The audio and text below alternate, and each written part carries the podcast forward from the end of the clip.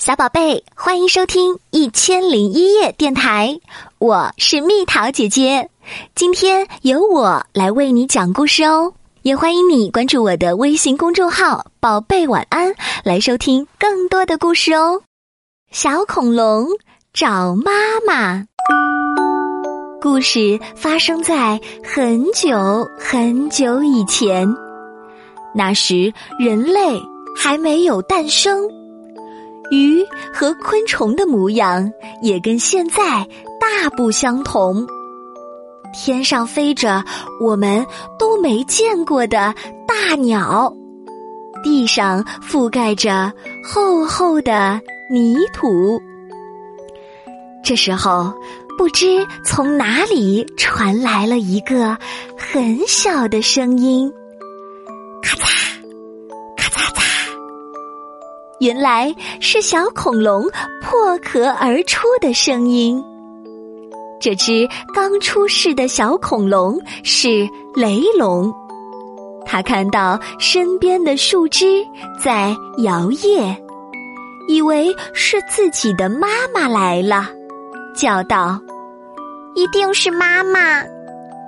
哗，哗，哗，让树枝摇曳起来的。只是一阵风而已。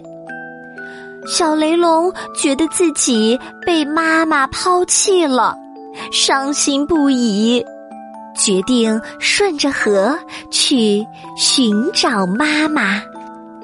小雷龙走着走着，突然听到砰砰的巨响，大地随之震动起来。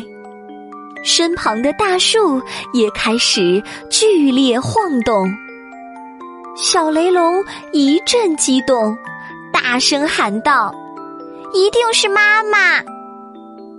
听到小雷龙的话，暴龙悠悠的转过了头，睁着又大又红的眼睛望着小雷龙，接着猛地张开血盆大口。小雷龙吓得闭上了眼睛，他感到锋利的爪子掐住了自己的身体。啊！救命啊！小雷龙觉得自己马上就要被暴龙吃掉了。可是奇怪的是，自己的身体仿佛在往上飞。小雷龙壮起胆子。眯缝着双眼往外看，发现自己真的在天上飞。这时，空中传来一个温柔的声音：“小雷龙，别害怕，我是翼龙，我不是来抓你的，我是来救你的。”死里逃生的小雷龙松了一口气。翼龙把小雷龙放在了安全的地方。小雷龙稍作休息，再一次出发了。走了好久，他发现，在远远的绝壁下，有一只大恐龙，长长的脖子和粗壮的大腿，跟自己很像。小雷龙觉得那就是自己的妈妈。你是我的妈妈吗？听到小雷龙的问题，剑龙缓缓的回过了头。仔细一看，小雷龙才发现剑龙跟自己长得并不一样。剑龙的背上长着一排巨大的。骨制板，小雷龙失望极了。呜呜呜！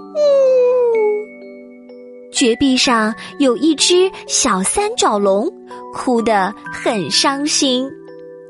小雷龙以为剑龙要欺负小三角龙，就壮着胆子说：“以大欺小的家伙，快让开！”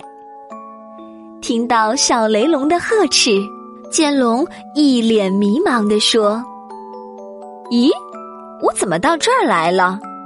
哦，对了，是来救这个小家伙的。说着，他伸直长长的脖子，把绝壁上的小三角龙救了下来。安全着陆的小三角龙向剑龙道谢，可是没想到，剑龙摇着脑袋问：“小家伙，刚才发生了什么？为什么对我说谢谢？”剑龙的脑袋都不太好使，但是他们都有一副好心肠。两只小恐龙向剑龙解释了半天。可是剑龙总是前说后忘，两只小恐龙只好放弃了。他们打算结伴而行，一起离开这里。他们来到了三角龙的族群中，小三角龙向妈妈介绍了小雷龙，听说了小雷龙找妈妈的事。三角龙妈妈摇了摇头说：“恐龙可不会随便丢弃自己的孩子，你妈妈肯定有难言之隐。”那天晚上，小雷龙在三角龙的族群中安安稳稳的睡了一觉。一大早，小雷龙又开始了新的旅程。最先看到的是两只肿头龙，他们正怒气冲冲的顶着头，互不相让。